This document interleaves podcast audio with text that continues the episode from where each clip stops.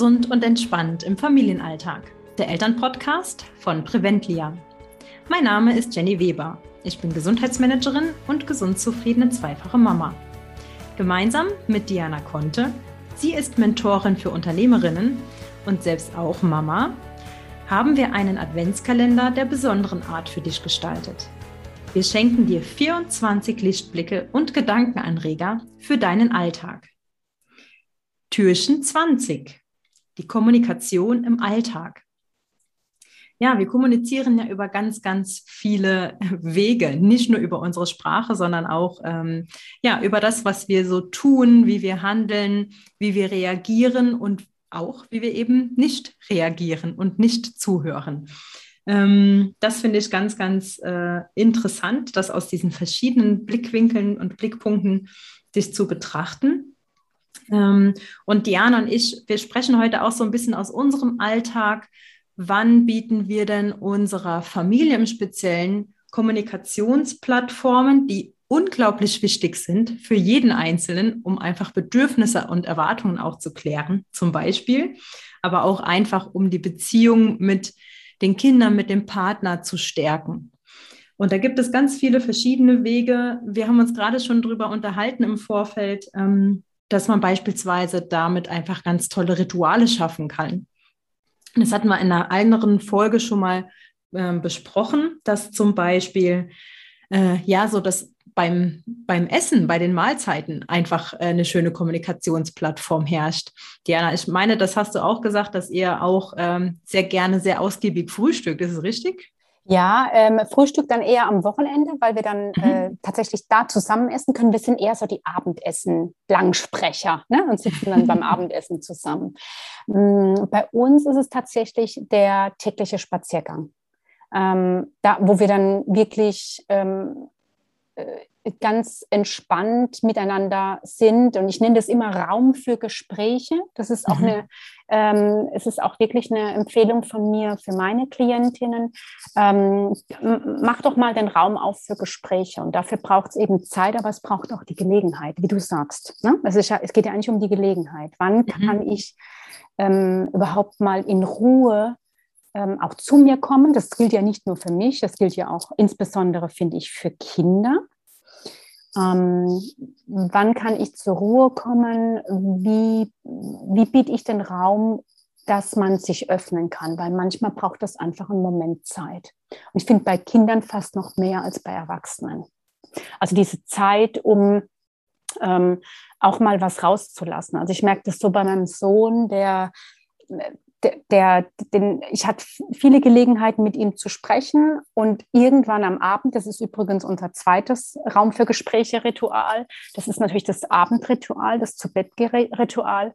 Meistens kommt dann dort irgendwas raus, ähm, was ihn am Tag bewegt hat, vielleicht auch schon Tage davor. Und ich finde es total interessant, weil ähm, eigentlich wären Gelegenheiten über den Tag gewesen, aber es braucht irgendwas, ähm, um, um wirklich dann, ja, will ich sagen, den, den Raum zu geben und die Möglichkeit zu geben, dass er sich vollkommen öffnen kann. Mhm. Das hat auch viel mit Ruhe zu tun. Ne? Ja, ich finde, dass da haben ja Kinder auch ganz, ganz feine Antennen und dass sie dann auch wirklich die wichtigen Themen, die sie dann äußern, ähm, dann mit einem besprechen, wenn sie selber merken, okay, Mama ist hier und jetzt vollkommen in dem Moment bei mir. Ja, stimmt. Ja, ja. das finde ich ähm, auch so ein wichtiger Impuls mit der Kommunikation im Alltag. Also was ich hasse, sind so äh, Gespräche zwischen Tür und Angel, so schnell Dinge zu besprechen, gerade wenn sie einem wichtig sind. Da, das kann ich überhaupt nicht leiden. Mhm. ähm, und ähm, was ich bei unserer Tochter merke, das finde ich genial, ähm, weil ich da einfach, äh, sie übt mich da in, in diesem Punkt in Achtsamkeit hm. Ähm, es triggert mich wahrscheinlich selber, dieses Zwischentür und Angel. Ne? Schnell noch was mitteilen. Und dann ähm, merkt sie auch, wenn sie mir noch was sagen will und ich bin nicht ganz bei ihr, gedanklich schweife ich woanders äh, rum und dann äh, guckt sie mich dann auch gerne mal an und sagt, hast du mich verstanden? Mhm. Du, ich kenn, das kenne ich zu gut. Mein Sohn sagt, du hörst, der macht es krasser, der sagt, du hörst mir ja gar nicht zu, Mama. Mhm. Ja, und äh, da oh, triggert mich total, aber er hat leider meistens dann auch recht, wenn er es mhm. sagt. Ne? Weil, wie du sagst, schon vielleicht im nächsten Tagesabschnitt, ne, zwischen Tür und Angel, schon mhm. gedanklich weiter. Also ich, es geht, es geht tatsächlich darum, um im Hier und Jetzt sein und wirklich achtsam zuhören. Ja. Ja. Und, und die Frage. Und, und wenn ich es ergänzen darf, wenn ich es mhm. ergänzen darf, was ich ganz wichtig finde, zuhören und nicht bewerten. Wirklich zuhören. Keinen Rat geben, vielleicht was nachfragen, aber auch ohne Wertung.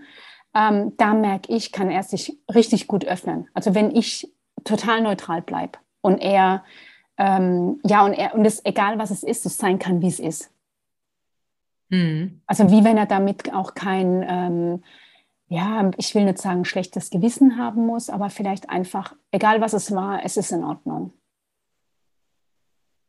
Ja, ganz wichtig. Mhm. Ähm, und eben diese, diese Frage zum Reflektieren, wie möchte ich denn, dass mit mir gesprochen wird?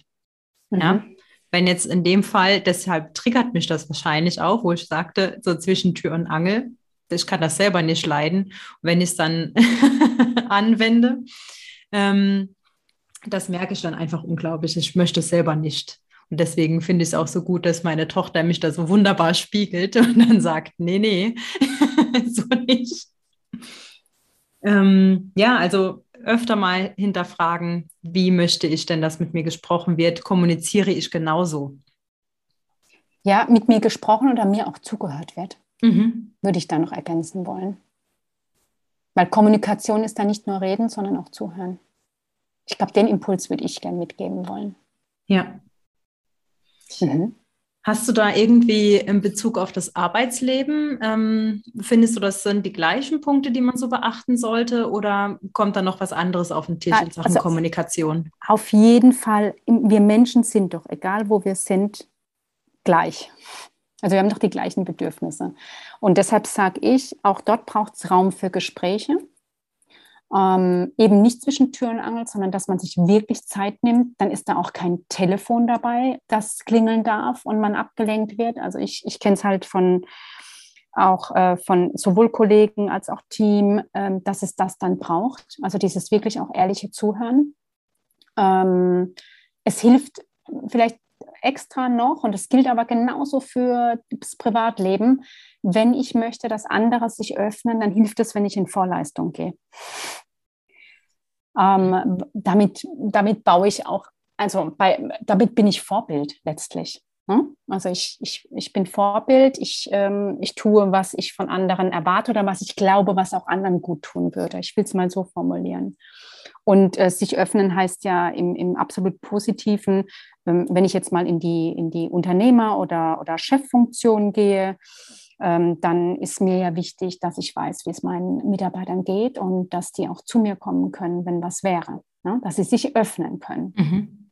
Ja. Und dazu ist es ganz gut, wenn ich das Gleiche tue. Dass ich aber auch ein guter Zuhörer bin, so wie ich es auch vorhin gesagt habe, einfach mal nur zuhören, wirken lassen. Vielleicht, und, wenn ich es dann, also das war jetzt quasi die Pflicht, und wenn ich in die Kür gehe, dann wäre es, dass ich mich sogar noch reinfühle. Übrigens was ganz Wunderbares auch für Kinder. Nicht nur, also das, was ich sage, trifft auf ähm, jeden zu, mit dem ich mich, ähm, mit dem ich in, Kon in Kommunikation gehe. Mhm. Ja, und ich finde, das äh, ist ein schöner Abschluss, denn du hast das Thema Vorbildsein jetzt so schön äh, eingeleitet für die nächste Folge, Diana. Perfekt. denn genau der, äh, darum geht es in Türchen 21. Ähm, da haben wir so einen kleinen Dreiteiler draus gemacht. Es geht um gesunde Beziehungen zu sich und seinem Umfeld. Und wir sprechen eben jetzt dann morgen über das Thema Vorbildsein. Mhm. Ja, wir freuen uns auf morgen. Wir hoffen, du bist wieder dabei. Danke dir fürs Zuhören. Bis morgen. Bis morgen. Tschüss.